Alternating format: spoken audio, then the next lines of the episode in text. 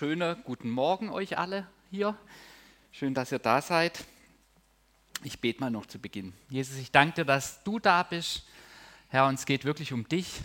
Ich danke dir, dass du wirklich ein Augenmerk heute auf den Gottesdienst gelegt hast, auf, ganz gezielt auch auf die Botschaft, Jesus. Ich danke, dass du da was vorbereitet hast, ja, wo du dann auch wirklich was lösen möchtest, Herr, in deinem Namen. Und das bete ich jetzt einfach, dass du uns offene Herzen und Ohren für dich gibst. Amen. Ja, ich habe euch was mitgebracht hier. Und jetzt hoffe ich, dass ihr im Livestream, dass es jetzt nicht gleich knistert oder so. Ähm, genau, also ich wollte immer mal ein Sportstar werden. Dann ähm, wünsche ich mir natürlich Gesundheit.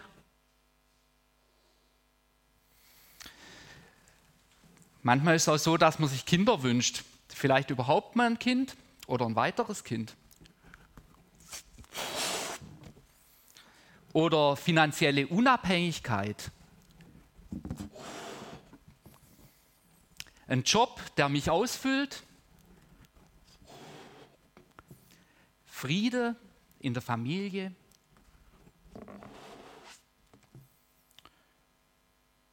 Und dann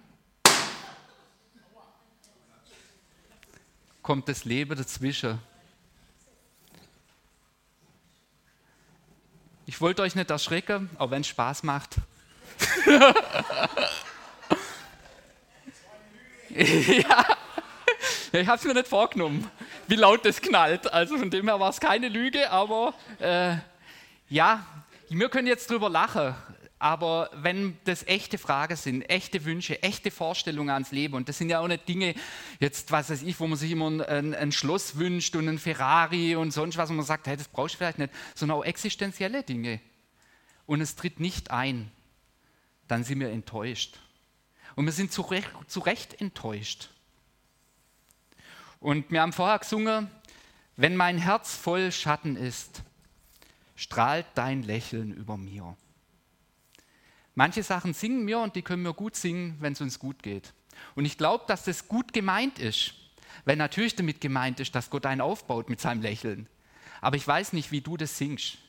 Wenn dein Herz wirklich voller Schatten ist, voller Enttäuschung am Leben, voller Dinge, wo nicht eintreten sind, wo du dir eigentlich gewünscht hast und es passiert nicht, dann kann dieses strahlende Lächeln Gottes wie ein Hohn dir vorkommen. Und das berührt deinen Schatten nicht, sondern es macht es nur noch größer. Dem da oben geht es so gut, wunderschön. Alle um, um mich herum gehen gut, happy, clappy, aber mir geht es so bescheiden. Und ich bin einfach zutiefst enttäuscht. Alles bloß keine Enttäuschung. So würde ich auch gern leben. Und ich würde euch jetzt gern sagen, geh mit Jesus und du wirst nie enttäuscht werden. Und dann hätte Maaßen recht, dann würde ich euch gnadenlos anlügen. Aber vielleicht hat man so einen Satz im, im Kopf oder man hat es irgendwie so unterschwellig suggeriert gekriegt, dass es so sein müsste im Glaube. Aber das ist nicht die Tatsache, das ist nicht die Wahrheit. Nimm einen Petrus, der hat die Enttäuschung erlebt im Weg, in dem er Jesus nachgefolgt ist, in dem er plötzlich gemerkt hat, er schafft es selber nicht, er verleugnet ihn. Eine vorprogrammierte Enttäuschung, wo ihm Jesus schon gesagt hat, das wird passieren. Er hat die Enttäuschung nicht weggenommen. Das ist passiert. Nimm die Emmaus-Jünger, die so niedergeschmettert waren von dem Kreuzestod von Jesus, obwohl er ihnen gesagt hat, er wird wiederkommen und so weiter, aber sie konnten es irgendwie nicht in ihr Herz reinlassen und die waren voller Enttäuschung. Ein Mensch, der Jesus nachfolgen will, sagt er, hey, ich habe nicht mal ein, ein, ein, Haus äh, oder, oder ein Kissen oder sonst irgendwas, wo ich mein Haupt hinlegen kann der geht enttäuscht zurück. Ein anderer sagt er, der geistlich im geistlichen Leben wachsen will, sagt er, geh mal erstmal hin und verkauf alles, was du hast und dann komm wieder und folg mir nach. Der geht enttäuscht weg. Auch Begegnung mit Jesus heißt nicht, dass wir von Enttäuschungen verschont sind. Und Glaube heißt wohl auch nicht, dass wir von Enttäuschung verschont sind. Obwohl es so schmerzhaft ist. Und obwohl es eine Realität ist in unserem Leben.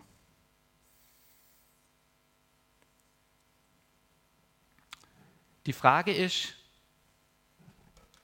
wie gehen wir im Glauben mit Enttäuschung um? Und ich will mit euch mich mal auf die Reise begeben vom Volk Israel. Das ist auch eine Schlüsselszene, der Auszug aus Ägypten.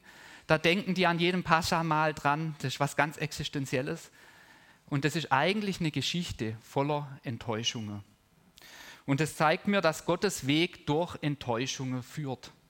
Und das ist gleichzeitig auch noch eine gute Botschaft. Das heißt, es gibt einen Weg dadurch. Weil ich glaube, niemand, der ernsthaft das Leben lebt, wird von Enttäuschung verschont bleiben. Man kann es vielleicht ausblenden, so tun, als ob es es nicht gibt, wie auch immer, aber irgendwann kommen Punkte, wo man wirklich enttäuscht ist. Mose sollte das Volk aus Ägypten rausführen. Das ist jetzt gleich am Anfang passiert. Das. Er geht zum Pharao, es passieren Wunder, Stäbe werden auf den Boden geworfen, werden zu Schlange, was auch immer. Und der Pharao macht nichts, sondern was er macht, ist, dass er es dem Volk noch schwerer macht. Die müssen sich jetzt auch noch das Stroh kaufen, um die Ziegel zu brennen. Die waren ja versklavt. Die hatten nur noch mehr Ärger, mehr Streit, äh, mehr, mehr äh, Schwernis kam durch diesen Akt von Mose, den er nach Gottes Befehl gemacht hat, aufs Volk zu. Und so gehen die israelitischen Anführer oder äh, äh, ähm, Vorarbeiter oder Aufseher, gehen zum Pharao und fragen ihn, was soll das denn? Und erreichen beim Pharao nichts, kommen vom Pharao raus, begegnen Mose und dann sagen sie ihm, 2. Mose 5, Vers 20, als sie, also die Aufseher, den Palast des Pharaos verließen, trafen sie Mose und Aaron da draußen auf sie warten. Der Herr soll euch dafür strafen, dass ihr für uns beim Pharao und seinem Hofstaat in Verruf, uns in Verruf gebracht habt, beklagten sie sich. Ihr habt ihnen einen Grund geliefert, uns zu töten. Und jetzt, also kommt die Enttäuschung raus. Sie schicken Mose, Resultat gleich null, im Gegenteil noch schlechter wie vorher.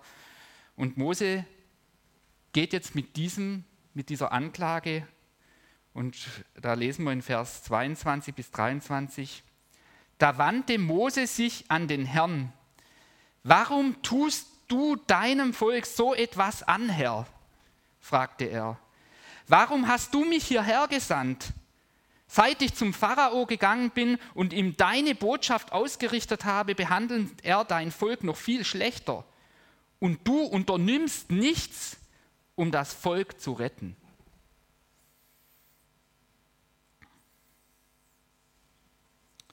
Aus der Enttäuschung heraus, was da passiert ist, erstmal, auf Gottes Befehl hin, will das Volk diesem Mose nicht mehr folgen.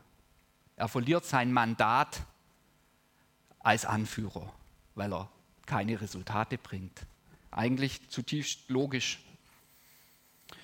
Mose, äh, Gott antwortet aber Jesus, äh, Mose auf diese Klage hin und schickt ihn nochmal zum Pharao und sagt ihm, ich bin El Shaddai, ich bin der allmächtige Gott und ich werde ihn aus, äh, werde das Volk aus der Hand des Pharaos befreien.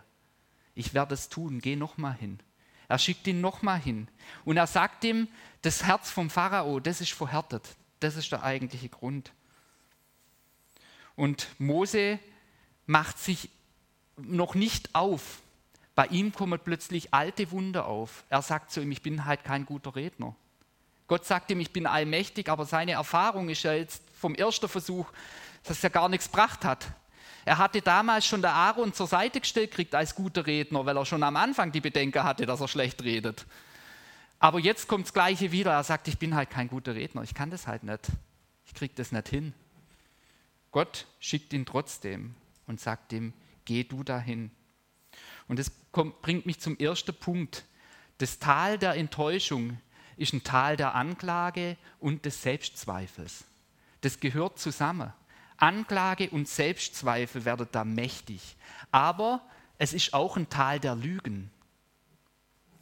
Denn das Volk Mose gegenüber sagt, seit du dorthin gegangen bist, geht es uns viel schlechter. Du hast einen schlechten Job gemacht, sage ich jetzt mal. Gott entlarvt diese Lüge im Gespräch Mose, mit Mose und sagt ihm, der Pharao, das ist sein verhärtetes Herz, ich werde werd ihn aber, ich werde das Volk rausführen, ich werde einen Weg finden. Es lag nicht an Mose. Das war eine Lüge, wo sich in diese Anklage reingeschlichen hat, wo das Volk weiter transportiert hat aufgrund von ihrer Enttäuschung. Und Mose hatte auch so eine Lüge in sich. Es ist mein Unvermögen. Meine Fähigkeit, Leiter zu sein, Anführer zu sein. Ich bin schon in der Vergangenheit gescheitert, habe jemand erschlagen, bin ein schlechter Redner. Vielleicht habe ich mir auch schon überlegt, wenn, er, wenn doch Aaron dabei war, vielleicht hat sich da sogar so was reingemischt, dass der Aaron ja auch nicht taugt hat. So, dass selbst der, der eigentlich der gute Redner ist, auch irgendwie versagt hat. Durch seine Redegewandtheit hat er der Pharao nicht rumkriegt. Entscheidend ist, was in diesem Tal, wo Anklage und Selbstzweifel sich aufbäumet, was der eigentliche Ausweg gebracht hat. Und den haben wir auch gehört. Und das ist ein Ausweg, wo ich ehrlich gestehen muss, dass ich den viel zu wenig oft mache, vielleicht auch aus einer falschen Frömmigkeit raus. Mose klagt Gott radikal an. Er klagt Gott an. Ganz eindeutig. Ein geistlicher Führer, ein Leiter, ein Vorbild für uns. Er sagt, Gott, was machst du da? Du schickst mich und was kommt raus? Uns geht es viel schlechter. Was machst du da mit uns? Ist es dir völlig egal, was da passiert? Und ich glaube, dass das ein Ausweg ist. Zumindest war es an, an dem Punkt ein Ausweg. Er richtet seine Klage zur Quelle hin. Ich glaube, wir stehen, wenn wir in Enttäuschung sind, immer in Gefahr, das an andere auszulassen und das wird automatisch passieren. Ich glaube, manchmal ist so eine Frömmigkeit, wenn man es so hat, da darfst Gott bloß nicht anklagen. Das darf nicht sein so. Äh, dann ist aber diese Dynamik, wie der Luftballon geplatzt hat, die, da werde ich mir anderweitig Luft suchen. Und dann lasse ich es an meinem Umfeld aus, die irgendwie vielleicht doch beteiligt sind. Dann ist es eben der Mose und der Aaron. Und dann transportiere ich diese Lüge, die in diesem Tal sind, automatisch weiter, werde selber zum Mitlügner, ohne dass ich es will. Mose wird es nicht, indem er Gott anklagt, indem er sich ganz ehrlich sein Herz vor Gott offenbart. Denn dabei geht es ja gar nicht darum, ob er recht hat oder nicht. Das ist ja dann Gottes Job in der Sache. Gott bringt ja das Licht in das Dunkel. Aber das zeigt mir, wir dürfen das. Wir dürfen sagen, Gott, was machst du da? Wieso geht es mir so dreckig? Wieso platzt dieser Traum für mich? Ich habe mir das so gewünscht, was machst du da? Und dann dürfen wir aber auch warten, was er sagt, was Sache ist, dass er Licht reinbringt. Jesus macht es uns selber vor am Kreuz, dass das geht. Er ruft am Kreuz, mein Gott, mein Gott, warum hast du mich verlassen? Und ich glaube, er zitiert da nicht nur im Psalm, sondern er zeigt, Klage ist erlaubt. Und Klage führt sogar weiter. Klage ist ein Gebet. Ganz viele Psalmen sind voller Klage. Und dann dürfen wir auch klagen vor Gott. Und es ist der, der, an der richtigen, wir sind dann am richtigen Platz. Die Geschichte mit dem Volk Israel geht weiter. Sie erleben, wie Gott sie tatsächlich aus Ägypten rausführt, mit hin und her Plagen und immer wieder versagt der Pharao ihnen das und so weiter. Und am Schluss, ihr erkennt das, gehen sie raus. Die Ägypter jagen ihnen hinterher und sie stehen vor dem Schilfmeer. Und das ist auch wieder so eine Geschichte, wo Enttäuschung plötzlich rauskommt, weil die Ägypter sind ja immer noch im Nacken.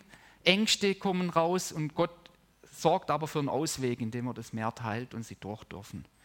Und dann kommt eine weitere Geschichte, obwohl sie das alles erlebt haben kommt nämlich ein Ort der Bitterkeit. Und ich glaube, das ist auch noch ein wichtiger Punkt. Der, den nennen sie tatsächlich so, ähm, das ist nämlich Mara. Sie nennen den Ort Mara und Mara heißt Bitterkeit. Und wieso heißt dieser Ort so? Sie kommen nach dem Auszug aus Ägypten, kommen sie, haben sie eigentlich Ruhe von diesen Feinden. Die sind ja alle besiegt um sie herum. Aber plötzlich, oder was heißt plötzlich, sie sind drei Tage unterwegs und haben Durst, ein ganz echtes, zutiefst existenzielles Bedürfnis und dieses existenzielle Bedürfnis wird nicht gestillt. Weil an den Ort, an den sie kommen, da ist Wasser. Und es ist ja super, dass da Wasser ist, aber dieses Wasser, das ist bitter. Das ist ungenießbar. Das können sie nicht trinken. Und da kommt die nächste Enttäuschung und auch wieder Anklage Mose gegenüber. Warum schickst du uns da in die Wüste, dass wir hier sterben? Alles Gedöns, Plage, alles hinter uns, lauter Siege erlebt und und jetzt sind wir in Freiheit von der Feinde und jetzt merken wir, unser eigenes Bedürfnis wird aber nicht gestillt hier. Da ist plötzlich was in mir drin, was Verlangen hat, aber nicht gestillt wird. Und Mose schreit wieder zu Gott und sagt, Herr, was soll man machen? Und äh, Mose äh, oder der Herr zeigt ihm dann ein Stück Holz und sagt, nimm das Holz und lege es in das Wasser. Und Mose tut es, legt das Holz in das Wasser und das Wasser wird süß, also genießbar.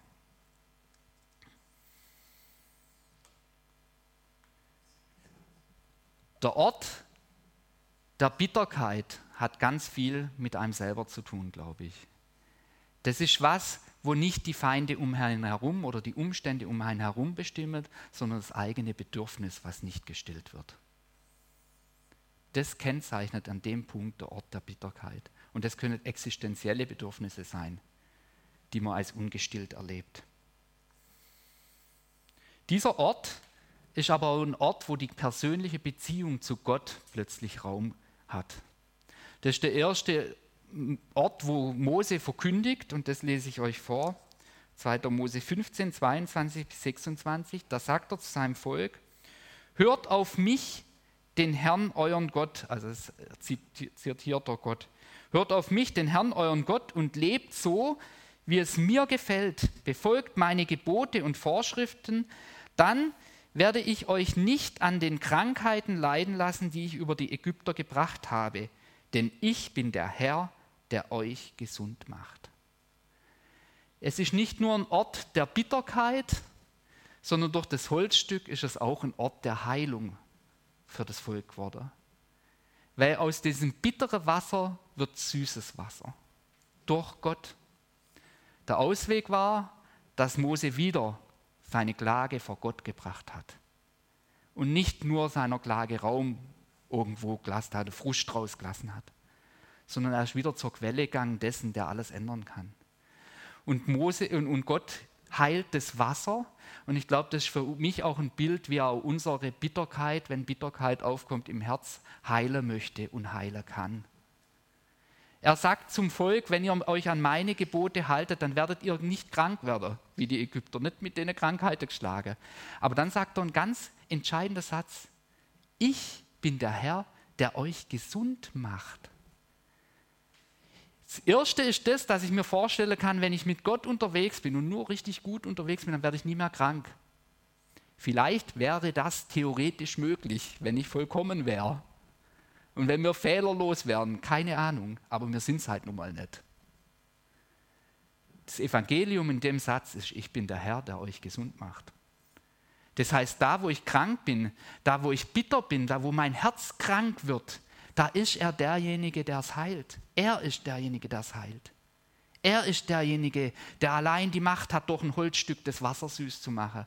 Der allein die Macht hat, dein Herz wieder schlagen zu lassen, nicht zu verhärten, nicht, nicht, nicht bitter, dass du in Bitterkeit durch dein Leben gehen musst, vor Enttäuschung. Und er nimmt diese Bitterkeit ja ernst. Er nimmt ja das Wasser ernst. Er weiß ja, sie haben jetzt wirklich nichts zu trinken. In dem Zustand der Bitterkeit werden sie sterben, wenn sie, wenn, wenn sie jetzt nichts zu trinken kriegen. Aber er heilt. Er bringt Gesundheit rein. Die Geschichte geht weiter und das ist eigentlich auch noch interessant, vielleicht auch noch mal zu dem Ort der Bitterkeit. Was passiert, nachdem sie dieses Wasser trinken und alles? Da kommen sie nämlich zum nächsten Ort und der heißt Elim. Und das fand ich ganz interessant, denn an diesem Ort heißt es, das sind zwölf Wasserquellen und 70 Palmbäume. Und das finde ich ist auch nochmal eine Perspektive, wo ein bisschen Licht auf den Ort der Bitterkeit wirft. Ich glaube, an diesem Ort, da denkt man, es ist alles vorbei. Wo mein Herz bitter geworden ist, denke ich, es ist alles vorbei. Wenn ich jetzt nichts zu trinken kriege, sterbe sterb ich. Und da ist ja auch Wahrheit dran. Aber wenn ich von diesem Ort Rückschlüsse ziehe auf mein ganzes Leben, dann laufe ich falsch, was Gott mit mir vorhat. Zumindest beim Volk hier.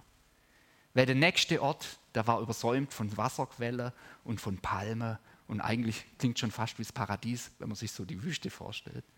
Und das ist eine Ermutigung auch zu sehen, wo so eine richtig bittere Lebenserfahrung ist, dass ich da nicht auf mein ganzes Leben schließen darf. Dass ich nicht darauf schließen darf, dass Gott mich nicht liebt und überhaupt nicht will und sonst was, sondern es gibt danach einen Ort, der heißt Elim. Und das ist ein Ort voller Palme, voller Quelle. Und auch an diesem Ort der Bitterkeit wird Gott für Heilung sorgen. Nach diesem Ort Elim aber geht es weiter und ich werde auch bezeichnen, dass gleich danach die nächste Enttäuschung kommt, nämlich über Gottes Versorgung. Da steht jetzt gar nicht so sehr, dass die jetzt so totale Hunger hatten. Für mich klingt das eher so, Herr, die wollen jetzt endlich mal was Gescheites zum Essen. Endlich mal wieder Fleisch und Brot und, und so. Und das beklagen sie sich auch. Hey, wir sind jetzt hier wieder in der Wüste, nichts Gescheites zu essen. Die Fleischtöpfe Ägyptens lockert. Früher, da hatten wir richtig gut zu essen. Jetzt hier, da haben wir Hunger. Vielleicht ein bisschen ein Luxusproblem. Ich weiß es nicht. Ist auch wirklich nicht ohne so im, in der Wüste unterwegs zu sein. Und Gott antwortet auch wieder darauf. Auch wieder, weil Mose derjenige ist, der die Klage vor Gott richtet und sagt, was soll ich tun? Und so. Und Gott gibt und versorgt das Volk mit Brot in Form von Manna, also so einem Samen, wo sie dann äh, morgens ernten konnten und irgendwas draus backen konnten, irgendein Flade und Wachteln, die vom Himmel gefallen sind, also Fleisch kriegen sie auch noch abends. Gott versorgt. Aber interessant ist, wie er versorgt. Er versorgt nämlich unter einer ganz strengen Regel. Erstens gibt es Tagesrationen. Er versorgt nicht, indem er ihnen einen Vorrat gibt für die nächsten fünf Wochen Wüstezeit, sondern er sagt, jeden Tag habt ihr den gleichen Job. Morgens aufstehen, das Brot sammeln, abends die Wachteln. Und ihr sollt nur so viel sammeln, wie ihr an diesem einen Tag essen könnt, nicht mehr, aber auch nicht weniger. Die einzige Ausnahme war der Sabbat. Da haben sie gesagt, an diesem Vortag, also bevor der Sabbat ist, da sollen sie doppelt so viel sammeln, dass sie am Sabbat dann noch was haben. Und ich glaube, diese strenge Regel, die hatte einen Sinn. Aber den Sinn haben manche Leute nicht begriffen. Es gab zwei Ausreißer in der Geschichte. Der eine, die haben einfach mehr gesammelt, vielleicht unter der Angst, dass er morgens dann doch nichts da liegen könnte. Und Mose regt sich über die auf, weil das, was sie mehr gesammelt haben, das ist verdorben. Das ist schlecht geworden. Und die andere, die haben immer gleich viel gesammelt, immer die Tagesration, haben aber am Tag vor dem Sabbat nicht mehr gesammelt, was ihr solltet. Und dann sind sie natürlich notgedrungen am Sabbat auch nochmal, haben sie sich aufgemacht und haben gesammelt. Und es war ertraglos, dieses Sammeln, weil es war nirgends was. Und ich glaube, das spricht für uns, also mich spricht es an, in dem, wie ich Versorgung verstehe, Versorgung Gottes. Ich wünsche mir oft auch dieses, dieses volle Konto ausgesorgt zu haben, für Jahrzehnte zu wissen, ich gehe da hin und dann kriege ich da immer, was ich brauche und so. Aber ich glaube, Gott, und wir beten das auch, gibt uns unser tägliches Brot heute. Und das ist seine Versorgung. Er, er, er versorgt uns für diesen Tag und da versorgt uns aber voll. Und ich glaube, da, wo ich anfange, mein Herz daran zu hängen, dass ich die Zukunft für mich selber geplant habe, das heißt, ist jetzt nicht irgendwie eine Predigt, dass man gar nichts machen darf, sich nicht altersmäßig absorgen darf oder sonst was, aber wo mein Herz dran hängt, wo ich denke, nur wenn ich das richtig perfekt gemacht habe, dann habe ich eine Zukunft in dem Hier und Jetzt, da, da, da laufe ich fehl. Da kann sein, ich falle morgen tot um und alles war umsonst. Gott ist derjenige, der versorgt und er wird dich täglich versorgen. Und ich glaube, das ist eine Botschaft, wo genau in diese Zeit, wo wir jetzt drin sind, wo Versorgung plötzlich eine ganz neue Kategorie sein wird, auch in Zukunft, durch die ganze Wirtschaftskrise und alles, ist das ein Wort, dass er versorgt, aber er versorgt täglich. Er wird nicht schon für über und über und übermorgen sorgen. Das ist das eine. Und ich glaube, es ist ein, ein, ein, Stück weit was, was, wo auch in uns was verderben kann, wenn wir denken, wir müssten, was weiß ich, wie uns vorsorgen und alles, alles im Griff haben über Jahrzehnte hinaus. Da laufen wir an der Versorgung Gottes vorbei. Und wir laufen aber auch an der Versorgung Gottes vorbei, wo wir der Sabbat nicht heiligen, in dem Sinn, dass wir sagen, wir nehmen uns gar keinen freien Tag. Hat irgendwie mit Vorbereitung zu tun, die müssen an einem Tag ein bisschen mehr sammeln wie am nächsten. Aber ich glaube, wo ich das nicht mache, und das ist meine eigene Erfahrung, wo ich das nicht mache, dass ich mir frei nehme, ganz frei auch mal so, dann merke ich, dass ich arbeite, aber ziemlich ertraglos irgendwann, Leerlauf. Und ich glaube, das ist die Erfahrung, die die Ausreißer machen mussten, die sich nicht dran gehalten haben. Du lebst, du, du, du arbeitest mehr, wie es dir eigentlich bringt, wenn du dir nicht Zeit der Ruhe gönnst. Und das ist das, was Gott möchte. Er möchte, dass, er, dass wir wissen, dass er für jeden Tag gesorgt hat in unserem Leben und Sorge wird, und aber nicht drüber raus. Und dass er auch so für Ruhe sorgt, wenn wir uns an diesen Rhythmus halten.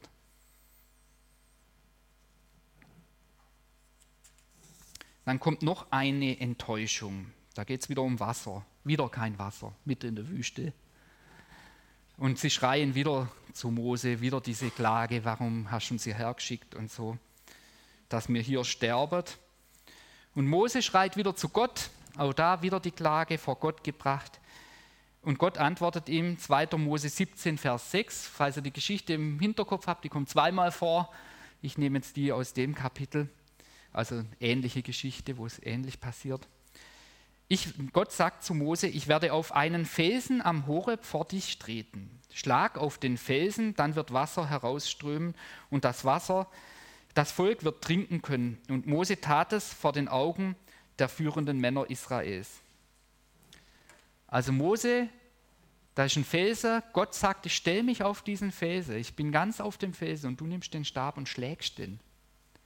Mose erhebt den Stab, schlägt in Richtung Gott auf den Felsen, wenn man sich das mal so vorstellt, weil dort ist Gott, der steht auf dem Felsen und dann kommt Wasser raus. Und es wird zur Quelle vom Volk Gottes. Im Neuen Testament haben wir einen Ausblick von Mose, äh, von, von Paulus, wer dieser Felsen ist. Da heißt es in 1. Korinther 10, 3 bis 4. Sie aßen, also das Volk, alle die gleiche Nahrung, die ihnen Gott durch ein Wunder schenkte und tranken aus dem ihnen von Gott geschenkten Felsen, der sie begleitete, und dieser Felsen war Christus.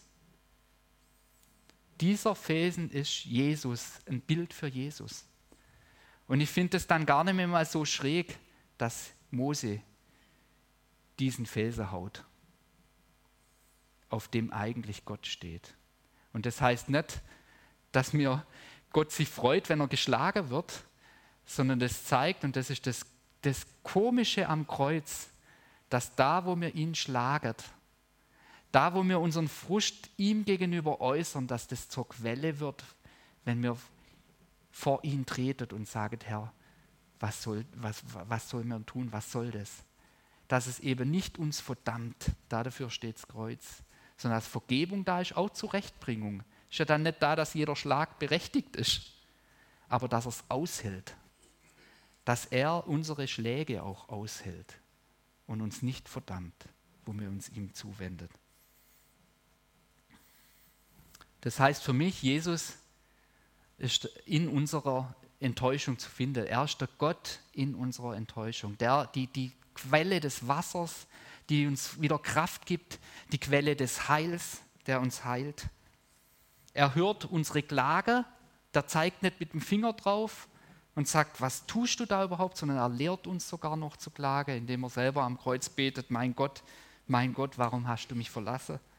Er deckt unsere Lüge, wird er aufdecken, wo wir denken, es lag nur an uns, wo wir Versagen spüren und Selbstzweifel hegen, die aber wirklich nicht auf unseren Misch gewachsen sind, so wie bei Mose und Aaron, wo es einfach nur die Gesamtumstände waren und der Pharao und dass es noch eine Zeit war.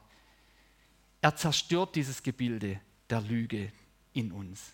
Aber er zerstört auch diese Lüge in uns, wo wir äh, zu Recht schuldig geworden sind, wo wir wirklich versagt haben. Auch das gibt es ja. Es ist ja nicht immer die Situation von Mose und Aaron, wo einfach alles andere, wo alles richtig lief, aber, aber die, alles andere hat halt nicht dazu geführt. Manchmal ist man selber schuld an Situationen, missliche Situationen. Aber auch da wird er uns nicht verdammen, er wird uns nicht als Versager kennzeichnen und sagen, du bist halt hier der Versager, sondern er wird sagen, ich, du bist mein geliebtes Kind und ich zeige dir jetzt, wie wir die Sache wieder richtig hinkriegen, wie wir das wieder bereinigen können. Ich gebe dir Kraft, Friede zu schließen. Ich werde auch die Wunde heilen, die du dir selber geschlagen hast und andere zugefügt hast. Auch da dafür steht er. Er heilt unsere Bitterkeit. In Hebräer 12 heißt es, lasst keine bittere Wurzel unter euch sein in der Gemeinde, in, unter Jesus Gläubige. Und wieso heißt es dort so? Das heißt, die die Gnade versäumt, die Mangel an Gnade hat. Kein Mensch, der Mangel an Gnade hat. Mangel an Gnade führt zu Bitterkeit. Und was heißt Gnade? Das ist genau diese Zuwendung Gottes in unserem Leben. Da, wo ich diese Zuwendung nicht suche und meiner Enttäuschung anderweitig nur Luft mache, da führt es in Bitterkeit unweigerlich. Da, wo ich aber meine Bitterkeit spüre und meine Verletzungen, vielleicht ist es noch gar nicht Bitterkeit, vielleicht ist es einfach verletzt und enttäuscht und Frust, wo ich den vor Gott bringe, da wird Heilung geschehen. Und er wird auch da, wo es schon Bitterkeit wurde, ist, diese Bitterkeit wieder in Süße verwandeln. Weil er das gern tut und weil, er, weil genau das Gnade ist. Dass er nicht sagt, du bist bitter, du hast hier nichts verloren. Sondern er sagt, komm her, alle, die ihr bitter seid. Ich werde euch wieder süß machen. Und er ist derjenige, der uns versorgt, der selber lehrt, betet so, unser tägliches Brot gib uns heute.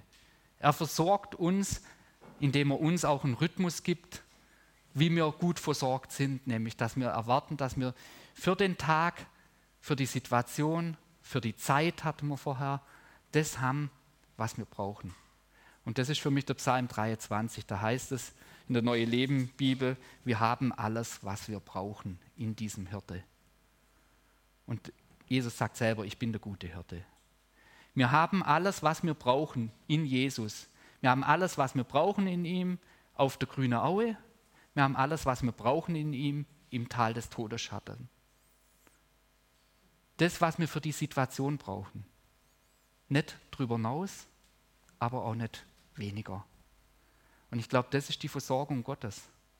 Das heißt nicht, dass es uns immer super und happy clappy geht, aber das heißt, wir bekommen Kraft für die Herausforderungen, vor denen wir stehen, sie zu überwinden.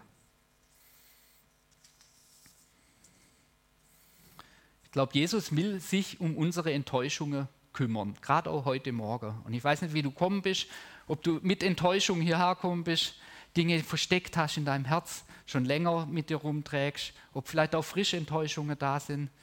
Wir hatten auch schon den Eindruck, im Gebet ist eigentlich auch immer krass, wenn sowas vorbereitet ist, äh, wie das Jesus letztlich vorbereitet. Kam auch ein prophetischer Eindruck, dass vielleicht Menschen da sind, die, die Erwartungen haben an andere Menschen und dann enttäuscht wurden. Und dass es eben nicht darum geht, die Erwartung auf andere Menschen zu richten, sondern die Erwartung an Gott zu richten. Und ich sage nicht, dann wirst du nicht enttäuscht werden. Habe ich am Anfang schon gesagt, das ist vielleicht eine Lüge.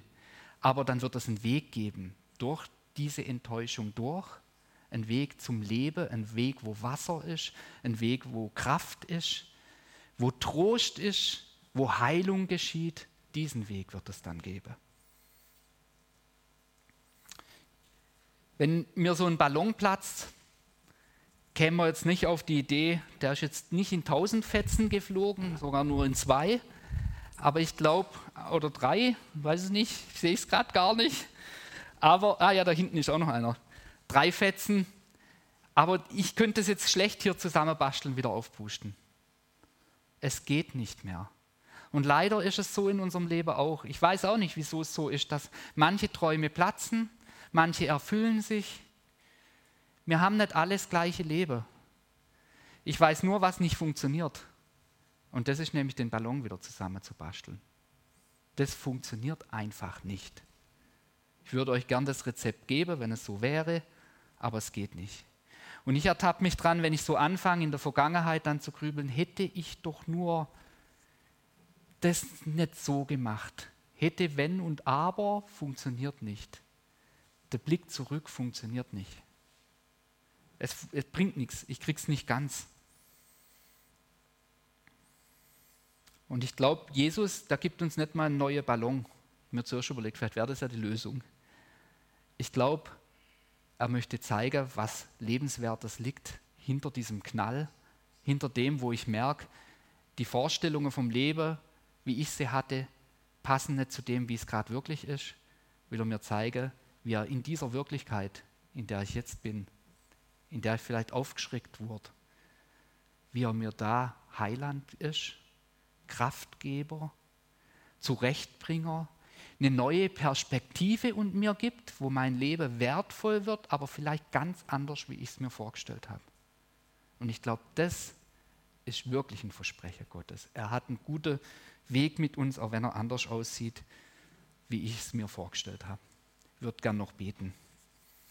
Jesus, ich danke dir, dass du ja, uns wirklich begleitest, dass du da bist, mitten in unserem Leben, so wie du dieser Fels das Volk Israel begleitet hat, Herr, im Bild, wie du diese Enttäuschungen und diese Anklage ja auf dich genommen hast, ob gerechtfertigt oder ungerechtfertigt, Jesus. Und ich danke dir, dass du Lügegebilde einreißt, auch heute Morgen, wo wir Lüge aufgesetzt sind, wo wir vielleicht selber auch Lüge weitergegeben haben, indem wir unserem Frust Raum gegeben haben, Herr, unsere Enttäuschung auf Menschen gesetzt haben anstatt zu dir zu kommen. Jesus, ich danke dir, dass du das aushältst und ich danke dir, dass du ein offenes Ohr hast, auch heute für unsere Klage, auch das, was uns beschäftigt, wo wir nicht verstehen, wieso es so ist, wie es ist. Und ich danke dass du, dir, dass du uns nicht wegschickst. Und ich bete einfach, dass du uns jetzt Kraft gibst, dass du Heilung gibst, jedem, der mit Bitterkeit da ist, dass du jetzt wirklich geistlich dieses Stück Holz da reinwirfst in unsere Herzen, dass sie wieder süß werden, Jesus. Und ich danke dir, dass du versprochen hast, dass du ein Gott bist, der uns heilt. Auch gerade dort, wo wir deine Gebote übertreten haben, wo wir eben krank geworden sind, Herr, da bist du ein Gott, der heilt und der für Heilung steht, Jesus. Ich danke dir, dass du hier in unserer Mitte bist und ich bete jetzt echt, dass du richtig stark in, in dem Lobpreisteil schon wirkst, Herr, und dass du Menschen zu dir hinziehst und Herzen jetzt wieder ganz neu belebst mit deiner Gnade und deiner Liebe. Amen.